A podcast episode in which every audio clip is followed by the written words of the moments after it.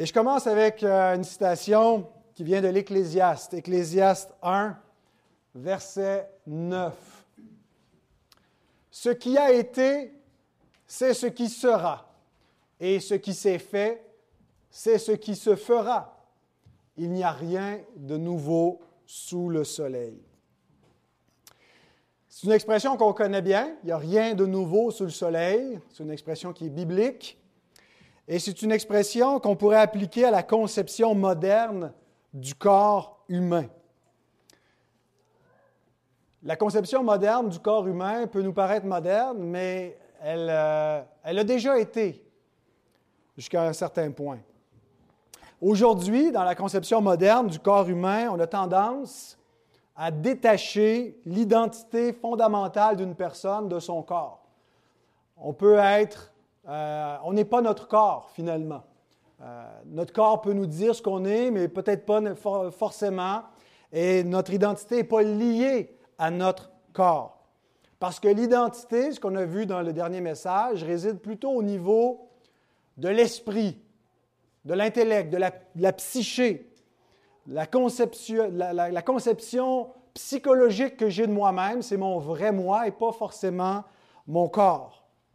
Et cette idée peut nous paraître peut-être radicalement moderne, mais il existe dans l'Antiquité une conception qui, est, similaire, elle n'est pas identique, mais elle avait des similitudes à cela. C'est dans le, ce qu'on appelle le gnosticisme. Vous avez peut-être déjà entendu euh, ce, mot-là, les gnostiques ou le gnosticisme. C'était un, courant philosophique religieux euh, qui a existé, qui a commencé presque euh, parallèlement, euh, simultanément avec le, christianisme. Il y a une influence probablement aussi de la pensée chrétienne, mais qui, emprunte dans le gnosticisme des éléments qui viennent un peu de la, de la tradition chrétienne, l'enseignement biblique, mais beaucoup d'éléments qui viennent de la philosophie grecque, entre autres de chez Platon. Et chez les gnostiques, on croit que la matière euh, est mauvaise, et en particulier vis-à-vis du corps, on croit que le corps est la prison de l'âme. Votre âme est emprisonnée dans votre corps, selon la conception gnostique. Et votre âme, c'est votre moi véritable. Vous êtes votre âme. L'âme, chez l'être humain, c'est l'étincelle de la divinité disent les gnostiques.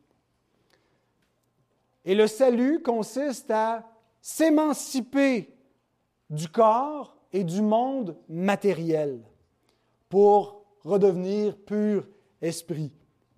Alors, comment est-ce qu'on s'émancipe du corps? Bien, ça commence par l'acquisition de la gnose. C'est de là que ça vient le mot gnostique. La gnose, c'est quoi? C'est la connaissance intérieure de la vérité ou dans une expérience euh, souvent religieuse ou spirituelle, euh, on, on, connaît intérieurement, subjectivement, la vérité. Et il y a un accord entre le gnosticisme et la pensée moderne. Il y a plusieurs différences, ce n'est pas identique, mais au niveau du rapport entre le corps et l'esprit, on peut noter quelques similitudes entre le gnosticisme et une certaine ou certains courants pensée moderne, parce qu'on ne pourrait pas non plus réduire euh, la pensée moderne sur le corps à une seule compréhension, mais il y a des, théories radicales qui ont cours euh, en ce moment euh, dans, dans, le monde et qui révolutionnent vraiment la façon de voir le corps. Et il y a des similitudes avec le gnosticisme d'antan. Et une de ces, de ces similitudes, c'est que le corps, malgré sa réalité matérielle, donc n'est pas déterminant à l'essence de mon identité. Le corps peut être donc esquivé ou utilisé, il peut être modifié ou altéré pour la réalisation du moi intérieur. Alors, le gnosticisme a commencé, comme je le disais, à circuler à l'époque de la rédaction du Nouveau Testament. Et j'ai l'impression que c'est un peu du choc de cette idée étrange, radicale, qui se répandait dans le monde gréco-romain de l'époque, que Paul a corrigé cette erreur philosophique qui s'infiltrait dans l'Église de Corinthe qu'il nous a donné le paragraphe suivant, 1 Corinthiens 6, 9 à 20, qui nous présente la théologie chrétienne du corps, du corps humain. Comment bien interpréter et comprendre ce qu'est le corps humain et l'usage approprié à en faire? Par opposition à cette philosophie gnostique, peut-être un peu embryonnaire, c'est peut-être un peu anachronique de dire que c'était le, le gnosticisme complètement développé auquel Paul répond dans ce passage-là, mais certainement qu'il y avait en germe ces, idées euh, qui circulaient dans le monde gréco-romain de l'époque et qui influençaient aussi les Corinthiens. Alors voici la réponse biblique de la parole de Dieu à cette mauvaise compréhension du corps et à laquelle on peut, euh, peut l'appliquer encore aujourd'hui à des mauvaises compréhensions euh, vis-à-vis du corps humain. 1 Corinthiens 6, 9 à 20. Ne savez-vous pas que les injustes n'hériteront point le royaume de Dieu? Ne vous y trompez pas. Ni les débauchés, ni les, ni les idolâtres, ni les adultères, ni les efféminés, ni les homosexuels, ni les voleurs, ni les cupides, ni les ivrognes, ni les outrageux, ni les ravisseurs n'hériteront le royaume de Dieu. Et c'est là ce que vous étiez quelques-uns d'entre vous. Mais vous avez été lavés, mais vous avez été sanctifiés, mais vous avez été justifiés au nom du Seigneur Jésus-Christ et par l'Esprit de notre Dieu. Tout m'est permis, mais tout ne m'est pas utile. Tout m'est permis, mais je ne me laisserai pas asservir par quoi que ce soit. Les aliments sont pour le ventre et le ventre pour les aliments, et Dieu détruira l'un comme l'autre, comme les autres. Mais le, mais le corps n'est pas pour la débauche, il est pour le Seigneur, et le Seigneur pour le corps. Et Dieu qui a ressuscité le Seigneur, nous ressuscitera aussi par sa puissance. Ne savez-vous pas que vos corps sont des membres de Christ? Prendrais-je donc les membres de Christ pour en faire les membres d'une prostituée? Loin de là. Ne savez-vous pas que celui qui s'attache à la prostituée est un seul corps avec elle? Car, est-il dit, les deux deviendront une seule chair. Mais celui qui s'attache au Seigneur est avec lui un seul esprit. Fuyez la débauche. Quelque autre péché qu'un homme commette, ce péché est hors du corps. Mais celui qui se livre à la débauche pêche contre son propre corps. Ne savez-vous pas que votre corps est le temple du Saint-Esprit qui est en vous, que vous avez reçu de Dieu et que vous ne vous appartenez point à vous-même, car vous avez été rachetés à un grand prix. Glorifiez donc Dieu dans votre corps et dans votre esprit qui appartiennent à Dieu. Prions. Seigneur, nous voulons te remercier de nous avoir donné une théologie du corps pour qu'on ne soit pas confus parmi toutes les philosophies et les théories euh, qui ont cours dans le monde, pas seulement du passé, mais d'aujourd'hui. Donne-nous de voir clair et pas seulement de comprendre, Seigneur, mais aussi de vivre euh, de façon cohérente avec la doctrine de ta parole sur nos corps, de faire un usage de notre corps qui te glorifie. Éclaire-nous, Seigneur, pour qu'on ne soit pas confus et que tu puisses bénir euh, ta parole prêchée. Au nom de Christ, Amen.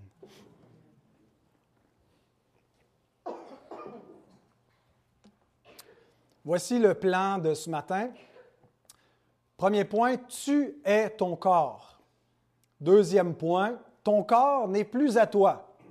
Et troisième point, glorifie Dieu avec ton corps. Tu n'es pas une âme emprisonnée dans un corps tu n'es pas une âme qui se trouve à avoir un corps, mais qui n'est pas toi. Tu es ton âme, mais tu n'es pas ton corps. Ton corps n'est pas simplement une réalité plastique, superficielle que tu peux modeler, qui est insignifiante, qui n'est pas fondamentale et qui n'est pas déterminante à ton essence, à ton identité. Tu es ton corps. Tu es aussi ton âme. Tu es ton corps et ton âme. Tu es ce qu'on appelle une unité psychosomatique. C'est un seul mot, mais qui est composé de deux mots grecs, psyché, âme, soma, corps. Ton corps et ton âme ont été joints pour le meilleur et pour le pire jusqu'à ce que la mort les sépare. Et jusqu'à ce que la résurrection les réunisse pour l'éternité. Ton corps et ton âme sont distincts. Tu n'es pas seulement un corps, tu es bel et bien un, aspect spirituel immatériel. L'âme n'est pas juste le cerveau. Euh, il, y a un point de contact mystérieux qu'on ne peut pas expliquer visiblement, euh, biologiquement, physiquement, entre l'âme et le corps. Mais donc, tu, as un, corps et une âme qui sont distincts, mais tous les deux sont liés à ton identité. Tu es ton âme, tu es ton corps. Ton âme est immortelle, ton corps est mortel pour le moment. Il va devenir immortel à la résurrection, mais l'Écriture nous enseigne que les hommes peuvent tuer le corps, ils ne peuvent pas tuer l'âme, et l'âme continue d'exister quand le corps est mort. Le corps retourne à la poussière, mais dans l'homme, il y a un souffle de vie qui continue de vivre quand euh, la poussière que nous sommes euh, retourne au sol. L'âme est aussi ce qui nous rend propre à la communion avec Dieu, qui est pur esprit, qui n'a pas de corps comme moi. C'est ce qu'on apprend dans notre petit catéchisme. Dieu est incorporel et, et, notre aspect spirituel nous permet de communier avec Dieu qui est spirituel parce que nous sommes aussi spirituels. Mais ces distinctions ne font pas de l'âme quelque chose de plus fondamental à notre identité que notre corps. Parce que sur notre corps, Dieu a imprimé l'image de Dieu que nous sommes. C'est spécifiquement dans un corps que Dieu révèle aussi sa gloire et révèle notre identité comme image de Dieu. Et l'image de Dieu, Dieu la décline en deux instances, mâle et femelle, et c'est dans le corps que Dieu a placé la distinction entre les deux. Genèse 1, verset 27. Et Dieu créa l'homme à son image, il le créa à l'image de Dieu, il les créa mâle et femelle.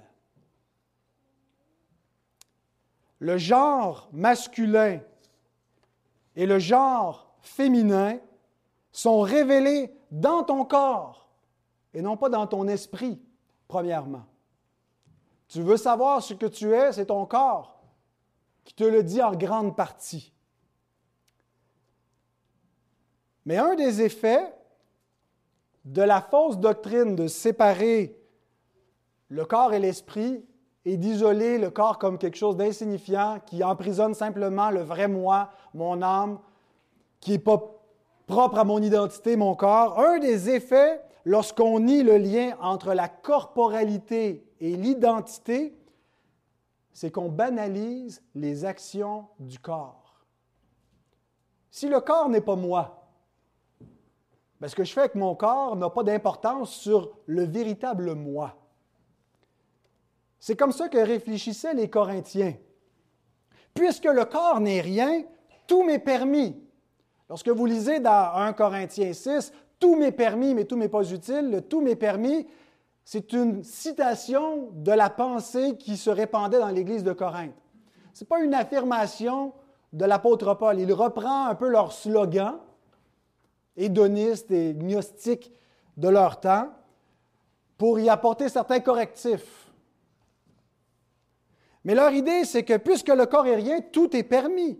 Peu importe ce que je mange, ou la quantité que je mange, peu importe ce que je bois ou la quantité que je bois, peu importe l'usage sexuel que je fais de mon corps ou avec qui je l'unis, ça n'a pas d'impact sur mon âme. Le corps n'a pas d'incidence. C'était une idée assez répandue de façon générale dans le monde gréco-romain, mais en plus à Corinthe, il y avait le temple d'Aphrodite la déesse de la sensualité, de la fertilité, de la beauté, de la sexualité, avec les prostituées sacrées, les hiérodules, qui étaient dans ce temple-là. Et il y avait toutes sortes de, festivals qui pouvaient avoir cours, euh, des, choses banales, mais des choses moins banales on n'aurait pas voulu amener nos enfants, mais certains pouvaient y apporter leurs enfants, comme dans d'autres événements d'aujourd'hui. Disons que les pasteurs de l'Église de Corinthe avaient un petit peu de fil à retordre avec la présence du temple d'Aphrodite dans la ville et ce courant de pensée qui influençait l'Église.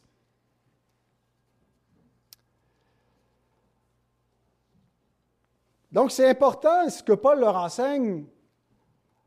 Non seulement nous sommes notre corps, que notre identité est révélée dans notre corps, mais les actions de notre corps sont une affirmation de qui nous sommes, de notre identité. Donc, être enfant de Dieu doit se manifester corporellement par l'usage de notre corps. Ce que nous faisons avec notre corps est une déclaration de qui nous sommes.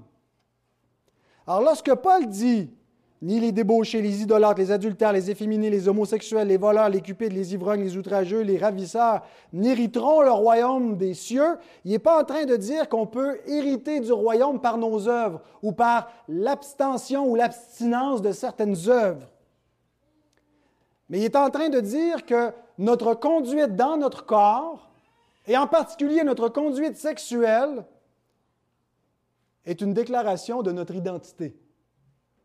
Et on est en train de dire, suis-je ou non un enfant de Dieu et un héritier de son royaume?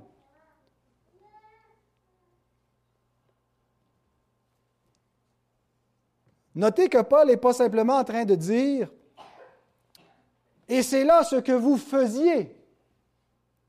Paul dit, c'est là ce que vous étiez. Notez le verbe être. Qui associe nos actions à l'identité. Autrement dit, nous sommes ce que nous faisons, ou nous faisons ce que nous sommes. Donc, vous le savez, on ne devient pas enfant de Dieu par l'usage qu'on fait ou qu'on ne fait pas de notre corps. On devient enfant de Dieu par la grâce, par la foi et non pas par les œuvres. Cependant, seuls ceux qui se comportent corporellement comme enfants de Dieu démontrent qu'ils hériteront de son royaume. Parce que la base du jugement à venir va prendre en compte les actions du corps. 2 Corinthiens 5.10, il nous faut tous comparaître devant le tribunal de Christ afin que chacun reçoive selon le bien ou le mal qu'il aura fait étant dans son corps. Alors tu es ton corps et tu révèles qui tu es par l'usage de ton corps, un juste ou un injuste. Mais tout cela, ce que Paul a énuméré d'une conduite qui révèle qu'on n'est pas un héritier du royaume, c'est du passé. Il dit aux Corinthiens, c'est ce que vous étiez, ce n'est plus ce que vous êtes. Il est possible que vous ayez eu des rechutes, que vous n'agissiez pas selon votre nouvelle identité et que vous revenez à votre vieille identité, mais vous n'êtes plus cela. Parce que vous avez été lavé, vous avez été sanctifié et vous avez été justifié par Christ. Donc notre deuxième point, c'est ton corps n'est plus à toi.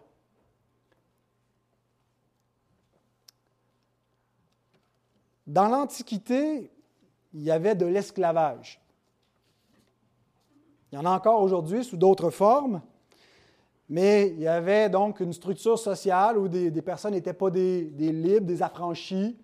Ils appartenaient à quelqu'un. Donc, ils ne répondaient pas d'eux-mêmes, ils étaient sous l'autorité d'un maître.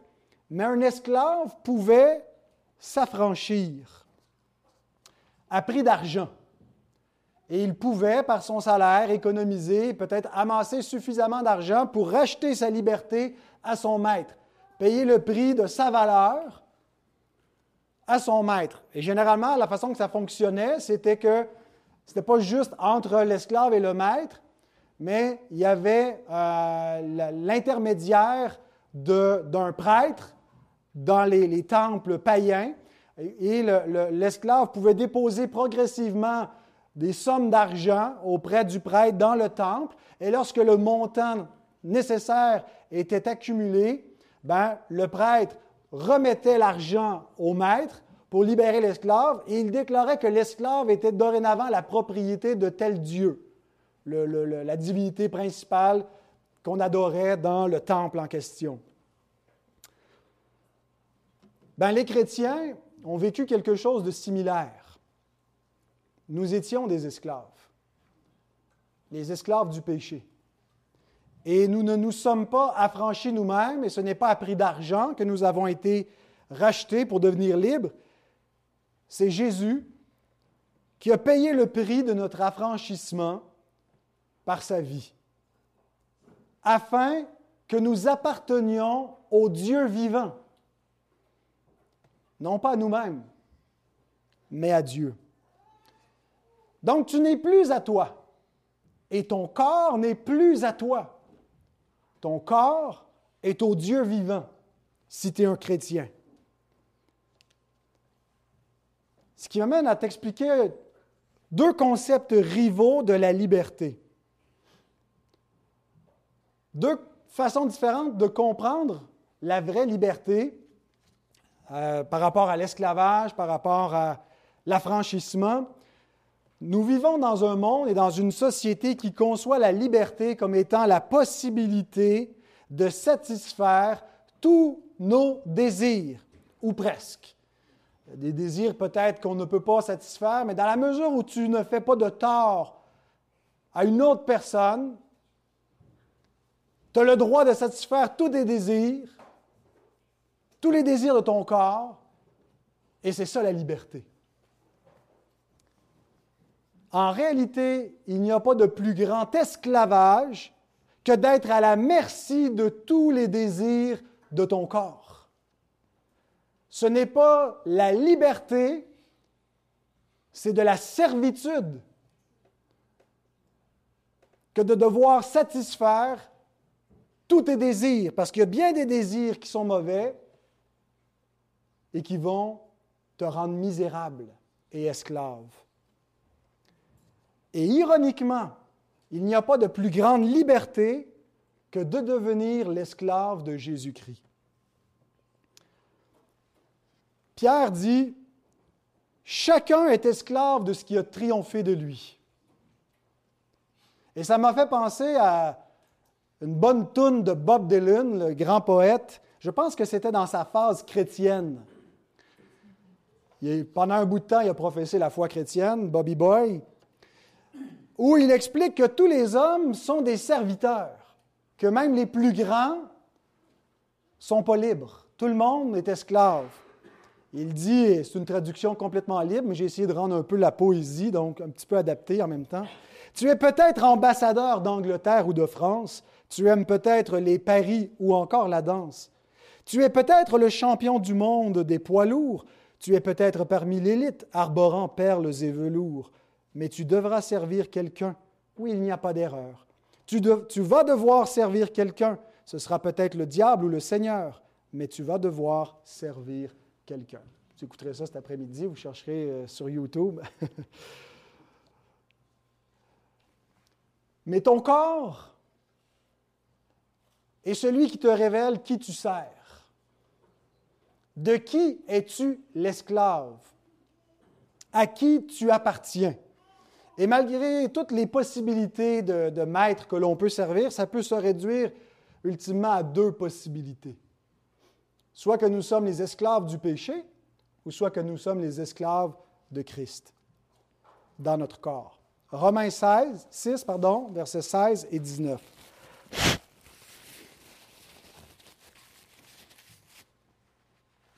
Ne savez-vous pas qu'en vous livrant à quelqu'un comme esclave pour lui obéir, vous êtes esclave de celui à qui vous obéissez soit du péché qui conduit à la mort, soit de l'obéissance qui conduit à la justice.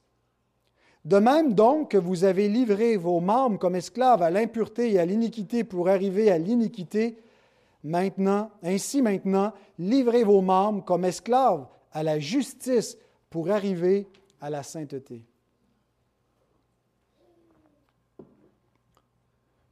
Toute forme de péché est un esclavage, mais les péchés du corps, comme la débauche, comme la gourmandise, comme l'ivrognerie, asservissent les hommes d'une façon particulière et d'une façon où ils se détruisent eux-mêmes par ces péchés.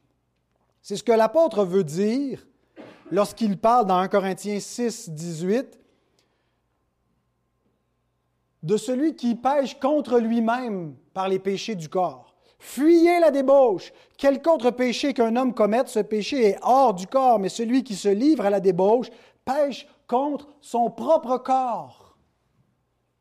Il y a des conséquences corporelles mortelles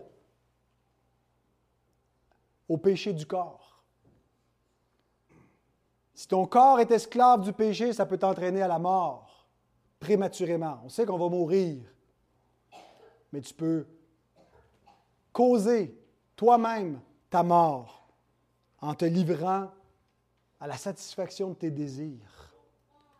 Es-tu libre ou esclave? Mais l'amour de Dieu pour toi concerne aussi ton corps. Dieu n'aime pas juste ton âme. Dieu aime ton corps et Dieu veut t'affranchir. Dieu veut que tu goûtes à la liberté dans ton corps. Il veut plus que tu sois esclave des pulsions sexuelles ou de la corruption sexuelle.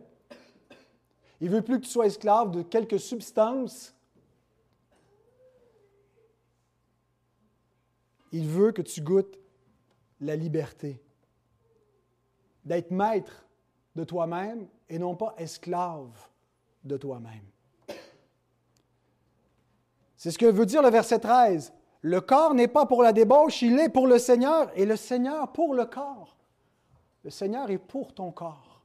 Il veut le bien de ton corps. Il veut la liberté de ton corps. Il veut la santé de ton corps. Il veut ce qui est bon pour ton corps. Parce que la rédemption que le Seigneur Jésus a accomplie concerne pas seulement l'âme. Jésus n'a pas juste racheté ton âme, il a aussi racheté ton corps. Il y a trois arguments que l'apôtre nous donne pour qu'on comprenne que la rédemption inclut également notre corps. La première, c'est la résurrection corporelle, verset 14. Dieu qui a ressuscité le Seigneur nous ressuscitera aussi par sa puissance. Pourquoi est-ce qu'il nous parle comme ça au beau milieu de la résurrection? On le voit un peu plus loin dans Corinthiens 15, il y en a qui niaient la résurrection.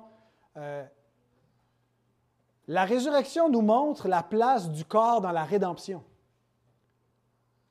On a déjà un indice que le corps est important aux yeux de Dieu par l'incarnation. Dieu s'est fait chair. On a dit Dieu n'a pas de corps comme moi, mais Dieu s'en est pris un. Dieu est devenu un homme. Il est devenu un homme pour racheter l'homme et tout ce qu'il a assumé, il l'a racheté. Alors il a pris un corps pour racheter nos corps et manifester la gloire de la rédemption dans nos corps par la glorification de nos corps à la résurrection finale. Donc, par cette petite phrase, l'apôtre nous rappelle ici que notre rédemption inclut nos corps. Si le corps n'est rien, bien pourquoi est-ce que Christ s'est incarné et pourquoi est-ce que Christ est ressuscité corporellement, physiquement? Si mon identité n'est pas liée à mon corps, bien comment se fait-il que je vais avoir un corps pour l'éternité? Je vais vivre corporellement, éternellement. Bien sûr, pas dans un corps qui est identique au corps de mort que j'ai en ce moment, au corps faible. Le corps qui ressuscite n'est pas exactement le même. C'est le même individu, c'est la même identité qui se poursuit à la résurrection. Mais c'est un corps nouveau, un corps de vie, un corps glorifié, un corps incorruptible et immortel. Mais ça reste un corps. Parce que nous sommes des corps qui ont été rachetés. Mais voyez-vous, certains étaient tellement attachés à leur gnosticisme qu'ils allaient jusqu'à nier la résurrection. La résurrection, c'est trop corporel, c'est trop charnel. Le corps, c'est pas important. Le corps, même, c'est mauvais. Ou c'est insignifiant. Donc, leur gnosticisme anticorporel faisait qu'ils niaient la résurrection. Et tout le chapitre 15 de 1 Corinthiens est consacré à répondre à cette question-là. S'il n'y a pas de résurrection, ça veut dire que Christ n'est pas ressuscité.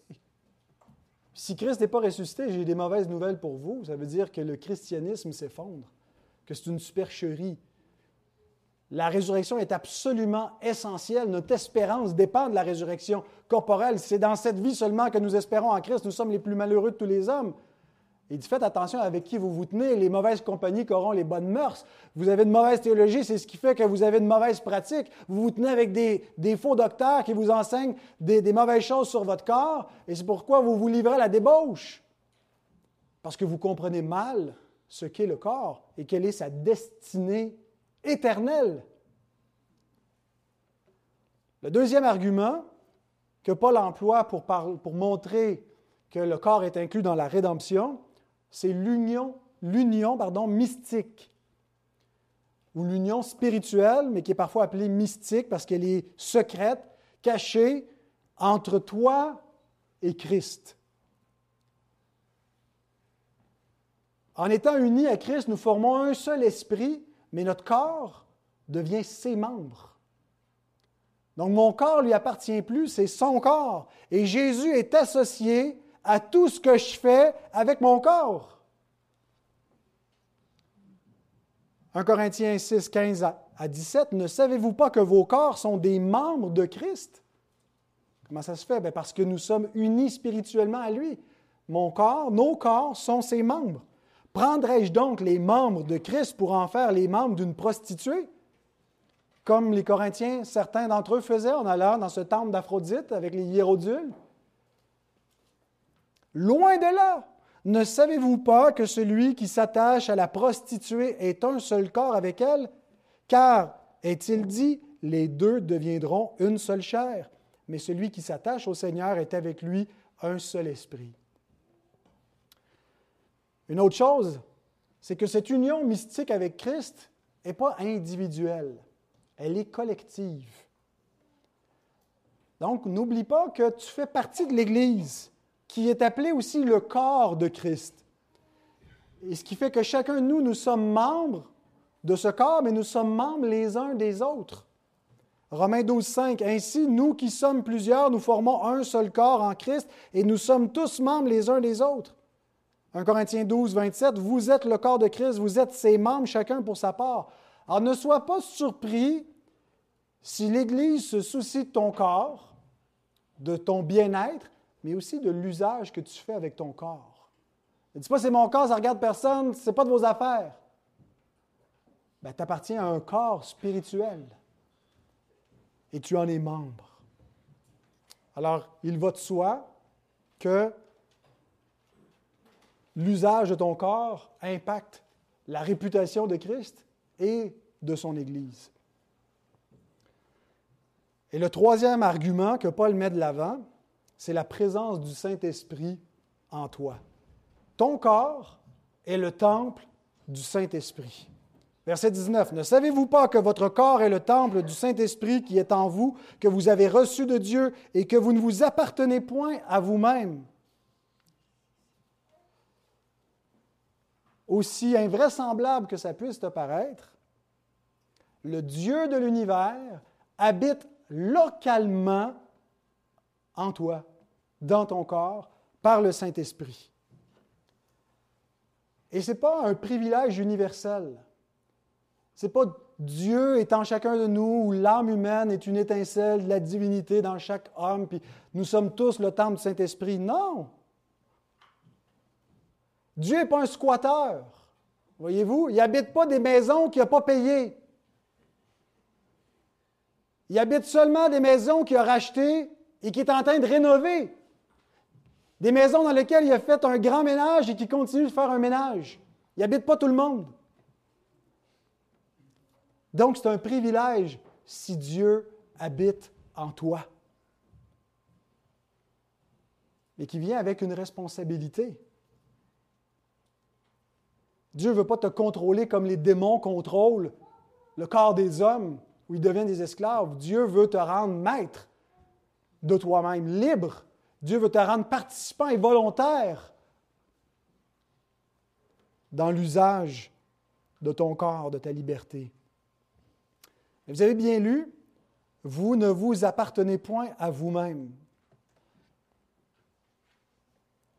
À cause de ce rachat, mon corps fait qu'il n'est plus à moi, il est à Dieu.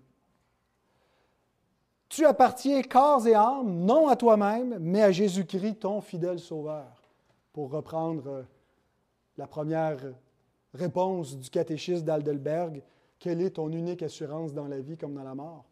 C'est que dans la vie comme dans la mort, j'appartiens corps et âme, non pas à moi-même, mais à Jésus-Christ, mon fidèle Sauveur.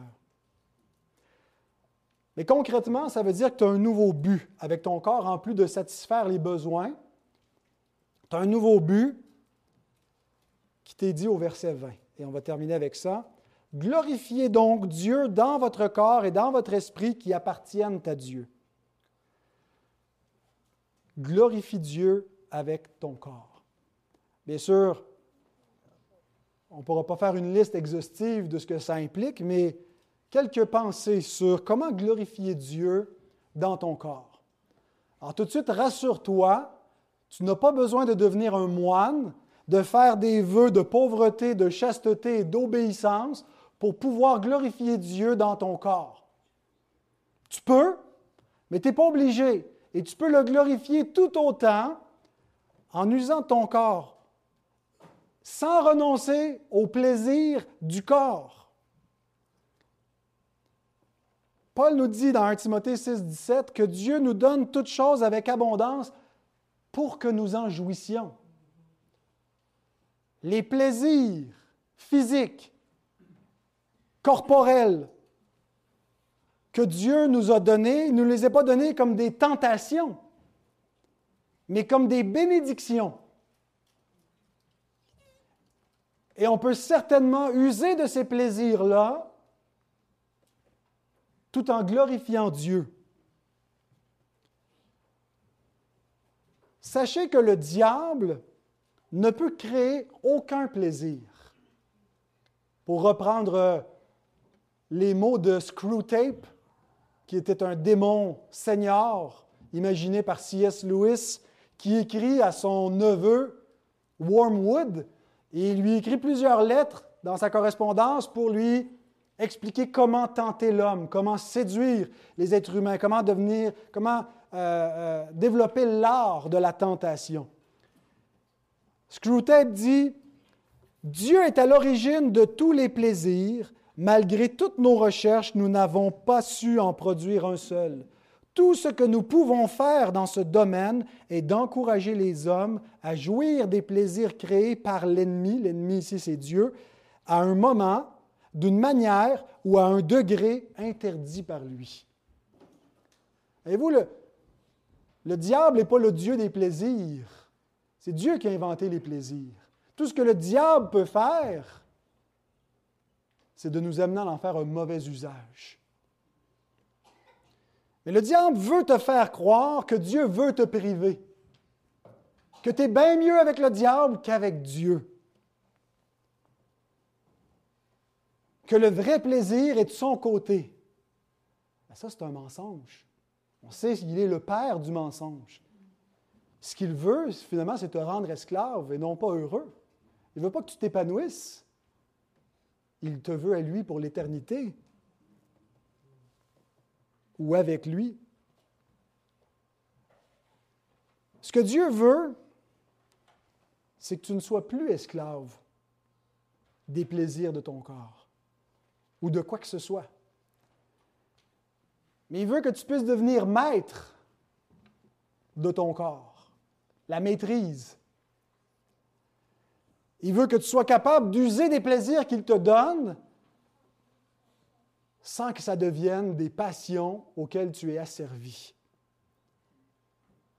1 Thessaloniciens 4, 3 à 5. Ce que Dieu veut, c'est votre sanctification. C'est que vous vous absteniez de la débauche. C'est un terme général qui inclut toutes sortes d'abus, des plaisirs, mais pris au mauvais moment, d'une manière ou à un degré interdit par Dieu. Donc, Dieu veut que vous vous absteniez de la débauche, c'est que chacun de vous sache posséder son corps dans la sainteté et l'honnêteté, sans vous livrer à une convoitise passionnée comme font les païens qui ne connaissent pas Dieu. Alors, ta devise doit devenir celle de l'apôtre dans 1 Corinthiens 6, Je ne me laisserai asservir par quoi que ce soit. Tout m'est permis. D'une certaine façon, oui. Il n'y a pas d'aliments qui sont impurs en soi. Euh, les activités qu'on peut faire avec le corps qui sont légitimes me sont permis, mais fais attention de ne pas te laisser asservir par quoi que ce soit.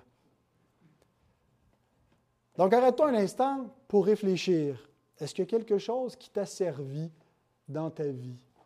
Dans ce que tu manges, dans ce que tu bois, dans ce que tu regardes, dans les plaisirs que tu cherches avec ton corps?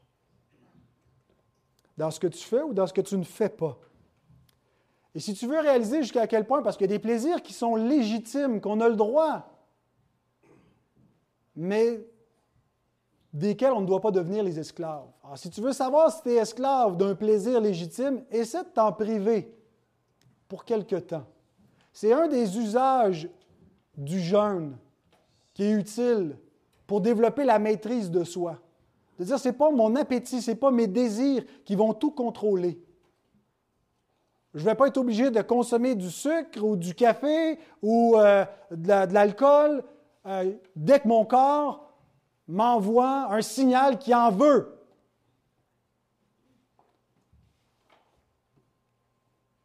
C'est légitime, mais je ne dois pas être asservi. Alors essaie de t'en priver pour un temps. Ça va faire que tu vas savourer encore mieux le plaisir par la suite. C'est ce qui arrive quand on se prive des privations momentanées, des jeûnes. Et les jeûnes peuvent prendre toutes sortes de formes. On peut jeûner de la nourriture, on peut jeûner toute la nourriture ou un aliment particulier. On vient de sortir d'un mois, on a proposé, ceux qui ont voulu embarquer dans le, mois de, février, euh, pour certains, c'était pas, de bois, pas d'alcool, pas de vin, pas de bière, pas de, liqueur, rien de cela. Euh, mais d'autres qui n'en buvaient pas, ils ont dit ben, Moi, je vais jeûner le dessert, je vais jeûner les écrans, pratique la maîtrise. Mais décourage-toi pas si tu te rends compte que ça a le plus d'emprise sur toi que tu le voudrais. Parce que tu habites encore un corps de mort qui devient facilement dépendant de toutes sortes de plaisirs. Romains 7, 23, 24 nous rappelle que la liberté est encore, l'ultime liberté est, est encore devant nous. Je vois dans mes membres une autre loi qui lutte contre la loi de mon entendement et qui me rend captif de la loi du péché qui est dans mes membres. Misérable que je suis, qui me délivrera de ce corps de mort? On attend la pleine délivrance à la résurrection. Mais en ce moment, on doit quand même commencer à goûter un certain degré de liberté. Ça ne doit pas être une, excuse, ce, verset-là, pour nous servir de licence, pour dire, bon, ben, je ne peux rien y faire, j'ai un corps de mort, donc laisse-toi aller, mon boy, mais plutôt un encouragement à la sanctification, de dire oui, je lutte avec moi-même et c'est normal, et c'est bon, et ça montre que Dieu, par son esprit, est en train de me sanctifier. Tu veux glorifier Dieu avec ton corps, surveille ton alimentation. On est appelé à glorifier Dieu non seulement par nos paroles, nos pensées, euh, les, œuvres qu'on pratique, mais dans le manger et le boire. 1 Corinthiens 10, 31, soit donc que vous mangiez, soit que vous buviez, soit que vous fassiez quelque autre chose, faites tout pour la gloire de Dieu. Bon, le contexte est de ne pas être en scandale les uns envers les autres vis-à-vis de cette dimension de notre vie, mais sache que ce que tu manges a plus d'effet sur toi que tu penses. Que tu ne dois pas être esclave de tes appétits à ce niveau-là. Une autre chose que tu peux faire pour glorifier Dieu avec ton corps, c'est de t'exercer à la piété et aux exercices corporels qui ont leur utilité. Ce n'est pas complètement inutile de reprendre la forme, de développer de l'exercice pour être en meilleure santé. Va marcher, va courir, va jouer au badminton. On est une super équipe le jeudi soir. Développe de saines habitudes de vie. À quelle heure tu te couches? Qu'est-ce que tu fais avant de te coucher? Est-ce que tu gères vraiment bien ton temps d'écran dans ta vie? Quelle place ça prend dans ton existence, les réseaux sociaux? Sur quoi tu portes tes yeux? Proverbe 3, 7 et 8 nous dit que si tu observes ces préceptes de modération, de justice, d'intégrité, de saines habitudes de vie pour te coucher, pour, dormir, pour t'exercer, pour bien t'alimenter, ce sera la santé pour ton corps et un rafraîchissement pour tes os. Mais fais attention dans cette démarche-là de ne pas suivre le siècle présent pour qui la santé et le bien-être est, l'idole pour laquelle ils vivent. On a la vie éternelle, mais ça ne sera pas dans le corps actuel. Alors, c'est normal si ton corps tombe malade, puis ne cherche pas à avoir le, corps le plus athlétique et ne vis pas pour ton apparence. Attention à, à cette idolâtrie de l'apparence, au culte de l'apparence. Entretiens la pudeur et la modestie. 1 Timothée 2,9, c'est dit aux femmes, mais ça s'applique aux hommes. Je veux que les femmes vêtues d'une manière décente, avec pudeur et modestie, ne se parent ni de tresses, ni d'or, ni de perles, ni d'habits somptueux. Et savez quoi? Aujourd'hui, si vous voulez avoir une apparence modeste, vous allez être les vrais rebelles dans la société. Parce que pour euh, être euh, rebelle aujourd'hui, ce n'est pas, euh, avec le, code vestimentaire de, qu'on que, affiche dans le monde artistique et autres il faut faire preuve de modestie, de retenue. Et c'est rebelle et c'est choquant pour notre société. Des sœurs qui mettent un, voile sur leur tête pour marquer leur distinction, c'est un outrage à ce que notre société pense.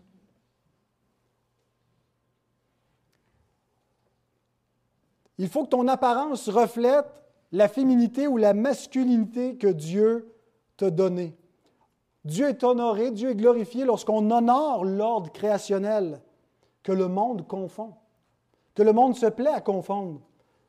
On veut la confusion. Mais regardez ce que la loi de Dieu dit, Deutéronome 22.5, une femme ne portera pas un habillement d'homme et un homme ne mettra point des vêtements de femme, car quiconque fait ces choses est en abomination à l'Éternel ton Dieu. Mais ce n'est pas juste dans l'Ancien, dans le Nouveau, il y a des rappels que Dieu a instauré des distinctions naturelles entre l'homme et la femme et que notre apparence doit refléter qu'on honore les distinctions créationnelles. 1 Corinthiens 11, 14 à 16, La nature elle-même ne vous enseigne-t-elle pas que c'est une honte pour l'homme de porter de longs cheveux, mais que c'est une gloire pour la femme d'en porter parce que la chevelure lui a été donnée comme, comme voile? Si quelqu'un se plaît à contester, nous n'avons pas cette habitude, pas plus que les églises de Dieu. Il y avait des rebelles aussi dans ce temps-là à l'ordre créationnel, il y en a encore aujourd'hui. Abstiens-toi de faire des graffitis sur le temple de Dieu que tu es. Peut-être que tu es d'un autre avis sur cette question-là. Il y a place pour la liberté chrétienne sur l'usage des tatouages, des piercings, mais n'en fais pas trop. Ton corps n'est pas à toi. Et concernant la sexualité, un petit mot en terminant. La sexualité est un don extraordinaire de Dieu pour l'homme et la femme dans le mariage. 1 Corinthiens 7, 3 5. Que le mari rende à sa femme ce qu'il lui doit. C'est un euphémisme pour parler des rapports sexuels. Et que la femme agisse de même envers son mari. Ce n'est pas la femme qui dispose de son corps, c'est son mari. De même, ce n'est pas le mari qui dispose, ou on pourrait dire qui a autorité sur son corps, c'est sa femme. Ne vous privez point l'un de l'autre, si ce n'est d'un commun accord pour un temps, un jeûne, afin de vaquer à la prière, puis retourner ensemble de peur que Satan ne vous tente en raison de votre manque de maîtrise. Wouhou! Dieu a donné la sexualité, c'est une bénédiction, puis c'est même un commandement dans le mariage. Mais sache que le péché a perverti tes désirs. Et nous sommes tous pervers. Nous avons tous une perversion au niveau du désir sexuel. Ce qu'on est appelé à faire, c'est de ne pas se laisser diriger seulement par nos désirs, de ne pas laisser nos désirs nous déterminer et de refuser le mensonge freudien que nous sommes fondamentalement notre désir sexuel, que nous sommes notre identité sexuelle, notre orientation sexuelle est déterminée par notre désir, et que de réprimer ça, c'est mauvais, c'est mal, ça va nuire à ton épanouissement. C'est un mensonge qui mène les hommes en enfer et à l'esclavage. Ce n'est pas la liberté. La libération sexuelle, c'est l'asservissement sexuel. Matthieu 5, 29-30, Jésus dit Attention à tes désirs sexuels. Si tu ne les maîtrises pas, ils vont t'amener dans la géhenne. es mieux de t'amputer. C'est une façon de parler. C'est choquant, mais pour te dire si tu n'as pas le contrôle sur ton corps, c'est lui qui te domine, puis il va t'amener loin de Dieu. 2 Pierre 2, 19, ils leur promettent la liberté, tous ces faux docteurs freudiens qui disent voilà comment vraiment t'émanciper, voilà comment vraiment t'épanouir, comment être ton vrai moi, quand ils sont eux-mêmes esclaves de la corruption, car chacun est esclave de ce qui a triomphé de lui. Regardez notre société. Et dites-moi franchement si les gens qui promouvoient et qui suivent tous leurs penchants sont vraiment épanouis, heureux et satisfait. Et si c'est à ça que vous voulez ressembler. Pour ma part, je pense que l'inventeur du sexe, c'est mieux nous recommander comment l'utiliser que les utilisateurs que nous sommes. La sexualité, c'est un feu. Un feu, c'est merveilleux. Ça réchauffe, ça nous permet de cuire nos aliments, de s'éclairer.